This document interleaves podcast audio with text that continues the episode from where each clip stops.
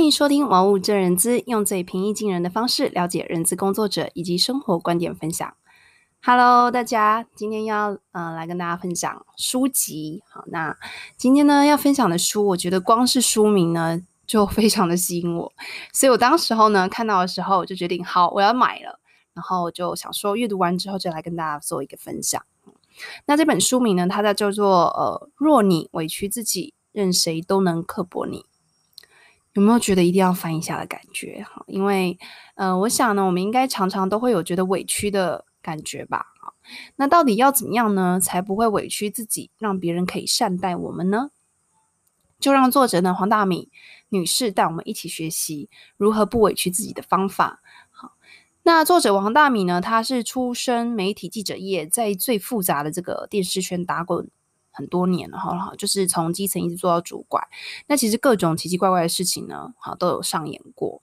后来他中年之后呢，就转职到人力银行工作。那目前呢，同时还是担任商业周刊、风传媒等各大网站的作家，分享各种职场上的心得跟收获，以及他所遇过不同的人的生命故事。那在这本书里面呢，他有分三个大的段落，分别是。职场力、梦想力以及感情力。那我今天的分享呢，会比较多的这个内容在职场跟梦想力的部分。好，那首先在这本书的前言的地方呢，有一段文字很发人省思，所以我就在这边跟大家做个开场的这个分享。没有谁的人生是完美无瑕的，无论是多么厉害的人，职场这条路大家都走得起起伏伏，甚至颠颠簸簸。情场也是如此，有时笑，有时哭的无限回圈。没有谁这一生顺遂，就算你爸有钱，也不可能让你高枕无忧。所以这一生的颠簸都是正常的，人生本来就是一场学习的历程。那我觉得这段话其实写的真的很写实，然后也是有戳中到我们每一个人，不管你现在处于什么样的状态，你是在你呃人生很好的时候，或者是你在低谷的时候。那我想，作者他写这段话呢，都是要鼓励在人生中不断努力或是生活的我们。其实我们在生活中遇到的这些啊、你可能看似不那么顺遂的事情，它其实都是很正常的啊。就是说，嗯、当我们能够用这样的心态去面对这些挑战的时候，其实我们的心会比较平静，会不会那么得失心那么的重，或者是一直不断的和别人比较，为什么别人有我没有？好，所以呢。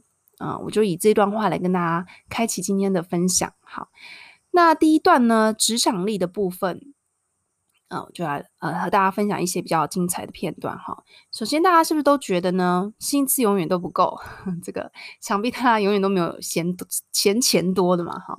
但是你呢，很认真的工作，你想要加薪，但你不敢提，又或者是说，我们以为我们只要默默的做，老板就会帮我们加薪。作者说，我们都错了。要加薪呢，就要主动让老板知道你有能力让他加薪，而且呢，最好让老板知道呢，对你来讲加薪是最好的犒赏。文中呢，作者有提到一位他的同事非常非常的爱钱哈，他讲的笑话呢，跟他同事谈论的内容啊，八八字不离钱的这样子。哈，同事曾经就跟大家聊天说，哎，你知道吗？在这世界上最可爱的孩子是什么样的小孩吗？那后来他就跟他同事说，印在钞票上那四个看地球仪的孩子最可爱了。其实看到这段话的时候，其实蛮会心一笑的。没错啊，好，其实大家工作目的不就是为了要赚钱生活？很实际的层面就是这样子。所以呢，作者也希望我们可以打破我们的迷思，在职场上呢，美德谦虚固然很重要，但是呢，有能力拿绩效的人，他就有能力去谈加薪。而且呢，这个橘子一点都不奇怪，也不肮脏啊。所以呢，作者鼓励我们要向老板提加薪，有两个步骤。第一个，整理过去的战绩，最多两张 A 四纸，就是说重点整理好、写好，不要太多。好，说重点。第二呢，许老板一个有绩效的未来。好，你今天跟他谈完的时候，你说啊，未来我可以帮你做到什么样的事情？好，那在跟老板谈之前呢，当然也势必要练习一下啦。哈，然后呃，就是再去找老板谈。谈不一定会成功，但是没谈就一定不会成功。好，那其实就以我自己人资的角度来看呢，有本事达到绩效，你就有底气去要求加薪。嗯，我自己个人也是蛮乐见呢，看到员工可以主动整理自己的绩效，然后提加薪的过程。那我觉得不管有没有去跟老板提加薪，我觉得定期的去整理自己过往的经验跟学习，也是呢，让你能够重新去梳理自己呢，现在目前是在什么样的一个状况，然后你可以做哪一些的努力。所以我觉得那也算是一种鼓励跟呃检讨自己的一个方式。作者说呢，哈，薪水领的多或少，不是在比谁为公司付出了多或少，而是会吵的孩子有糖吃。要是呢，连你都愿意委屈自己了，那别人当然也更敢对你刻薄嘛。好，那我想这一点呢，是我们可以学习跟练习的。好，那第二个职场的内容呢，呃，作者提到说，如果老板今天交办你一些杂事啊、琐事，甚至是要帮帮老板就是处理一些家庭的私事的时候，其实代表的是他对你的一种信任。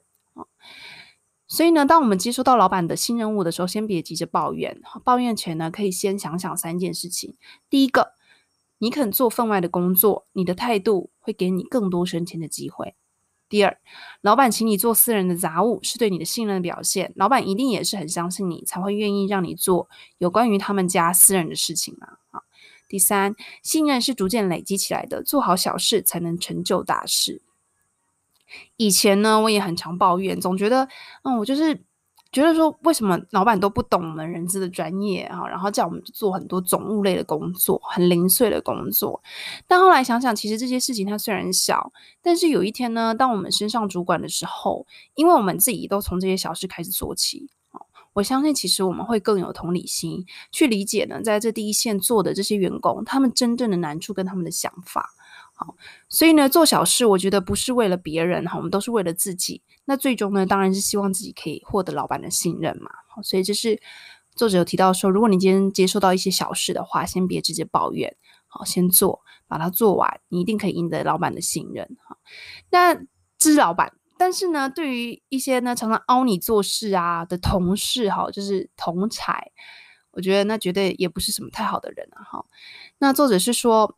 人性说穿了，其实就是最爱自己。今天这个同事，他觉得第一次你愿意帮他，第二次他就会更更有这个动机去要求你，因为他觉得你你会帮他嘛，哈。所以如果今天这件事情呢，原本不是你分内的工作，但同事却时常你要求帮忙，哈，你或者是说你有觉得他在占你便宜不舒服的时候，你其实就要勇敢的说不。那关于这件事情呢，其实我也一直在学习，因为呢，小五本身就不是一个很会拒绝别人的人。总是呢，盘了一堆活在自己的身上，然后呃，把自己累得很惨这样子。但我们都必须要去学习，如果这件事情是别人的义务、别人的工作，我们就要说不，然后让他自己去执行。最后呢，在职场里的段落，作者提醒我们呢，要为自己的未来好做打算，及早培养第二专长。如果明天失业了怎么办？作者鼓励我们呢，多利用在职的这个人脉啊，跟资源，积极的培养第二专长。因为在职场上呢，并不是说年纪越大会越深就会越受欢迎。相反的，当我们年纪呢，呃，越长之后，我们可能是越来越少筹码，我们能跳槽的空间也会大大的缩减。所以早早呢，培养第二专长，成为独立的工作者，我们就能不受控于企业，拿回人生的自主权。然后作者鼓励我们，人生本来就会有风雨，接受风雨就能平静的看待风雨。所以呢，不管你在什么样的状态，呃，小吴也想鼓励大家，就是说听到这个节目啊，呃，也希望帮大家鼓励、加油打气。不管你在人生的什么样的阶段，这个时刻我们能做的事情，我们尽量做；那我们无法控制的事情，我们就交给呃上天去决定吧。好，那呃，简短音乐当中呢，我简短音乐后呢，我们就继续回到节目当中。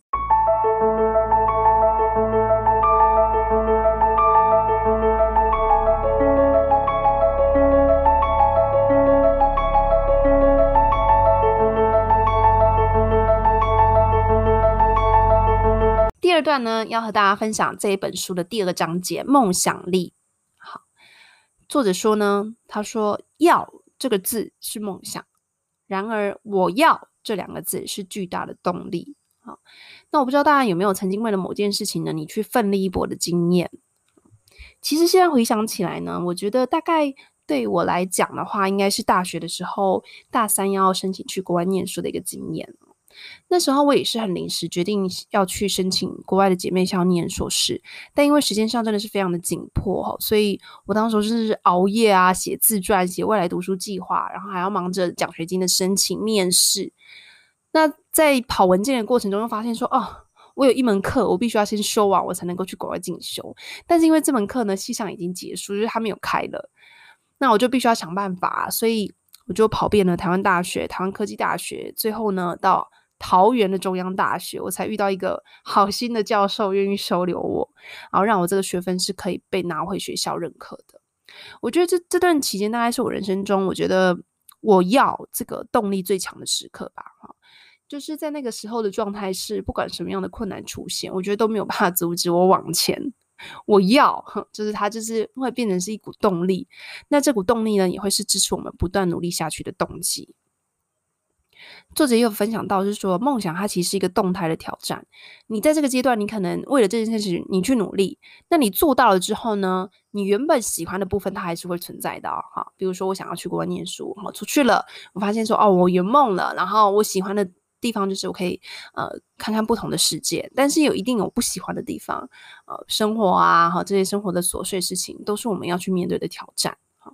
所以呢，要让梦想变得光彩夺目，其实我们需要的是更多的坚持，因为你的这个我要的动机会让你不断的坚持，不断的做同样的一件事情，反复的做，做久了你就会发光，你就会更闪耀。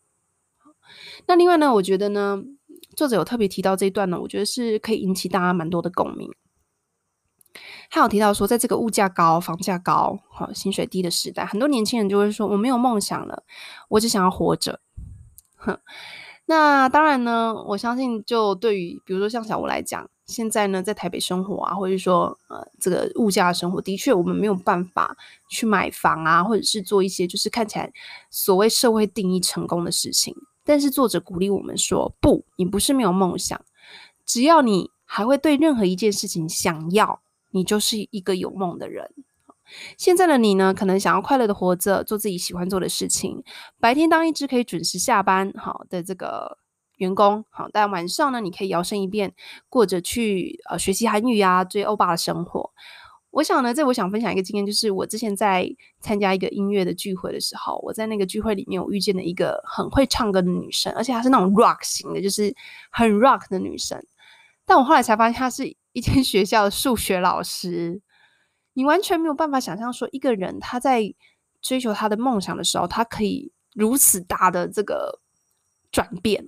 他早上的时候是一个很好很乖的这个授课老师哦，他晚上摇身就变成一个你完全没有办法想象，就是原来他是原来内心是有这么这么有动力的一个孩子存在他的心里面，因为他在追寻他追求他心中的热情的时候。我觉得那是一种 power 哈，那当然，我觉得就是对他来讲，这就是他想要的生活。但如果今天呢，你过着一个生活是你可能不那么想要的，好，那你可以去想想看，你要怎么做，怎么改变，你才能往你的目标靠近嘛。成功有许多的路径，但是呢，行动呢是唯一通往梦想的道路。你如果没有动，就不会有任何事情发生。限制我们追梦的呢，不是我们的科系，不是年龄，也不是财力，而是我们自己的心。那作者呢，最后有一段呢，让我非常印象深刻的段落。他说：“当我们到一间新的公司，我们上班的第一天，我们就要设定离职日期。”我觉得这算蛮打破我心中的一些嗯思维的哈。但我想作者会这么说，是因为呢，如果我们有给自己设定一个离职的时间，我们会有时间的压力，我们就会去逼迫自己在这段时间去思考：我想从这份工作得到什么？当我得到了，我就是毕业了。那我想呢，这样子很目标导向的这个方式去看待我们自己的职业呢，有有它的好处，就是说我们会一步一步知道说我们要去累积什么东西，然后这这个东西它其实就是我们呃在铺陈自己的职涯道路的时候一个很好的一个思考点。离开一间公司呢，嗯、其实是为了更好的成长。好，成长呢，就是希望可以在一个未来可能充满不安未知，好，然后我们出走和归零的泥土中，我们等待。我们在下一个阶段养分充足，未来呢才能够开出芳香扑鼻的花。好，所以呢这几个段落是跟这个好就是梦想力比较关的。好，那最后一个段落呢，感情力，就只想跟大家分享一个有趣的 那个作者提议的这个男生要怎么样跟女生告白才会成功的告白必杀技，轻松让对方点头答应。我个人觉得这蛮厉害的哈，男生呢可以。听一下哈，就是到底要怎么样可以追求到一位女性啊？当然每个人想法不一样哈，就是作者呢提供这个给大家参考。第一步，见面三分情，想办法呢能够跟女生面对面的说话。好，见面必须有一些肢体语言嘛，表情啊，其实会让对方感受到你的心意比较深，比文字的感觉来得多。好，但我觉得这要看个人啊，有一些女生会觉得说你突然冲到她家去，是不是有点太变态？对，这不一定哈。然后第二步呢，如果他有机会跟你出去的话，哈，就是说你可以跟他说，哦，你一定是对我好有好感，不然你不会跟我出来。那这样好了，也许我是你命中呃适合的那个人，哈，嗯，这段话我觉得是有点太肉麻了一点呐。不过呢，或许有女生会吃这一套。那第三步呢，这一步我就觉得很可以试看看。他说呢，可以跟这个女生打一个这个所谓一个月的恋爱契约，不是说真的要写字或者签签字啦，哈，就是说我们可以先交往一个月看看，好，如果不适合我们就不要勉强哈。我倒觉得这方法还不错哈，就是如果我是女生，我会觉得没有那么有压力，那我可以在这个一个月中呢，好好去认识另外一个男生嘛，就是他他想要跟我呃做交往，我们可以试试看。好，最后一步呢，就是用最后如果交往这个月结束了，好，你要问对方愿不愿意的话。要用点头代替讲话，就是说，如果你愿意的话，你就点头哈，就是不要问他你愿不愿意这样子，因为你让他说你愿不愿意的话，你等于是让他有机会更多机会去拒绝你嘛。但你如果说用点头的话，这个其实就是一个很简单的动作，他如果对你有好感，其实他是很愿意点头，而点头方便嘛。好。所以呢，这小小的四个步骤跟大家分享啊。今天呢，就是呃，这些就是我整理这本书我喜欢的片段。那也希望今天的分享呢，对大家有所帮助跟启发。如果大家喜欢今天的节目呢，别忘了订阅，同时也可以透过 Instagram 留言给我 c h e n y i 点 w u 点七，也欢迎分享节目给你身旁的好友。那今天的分享就到这里哦，拜拜。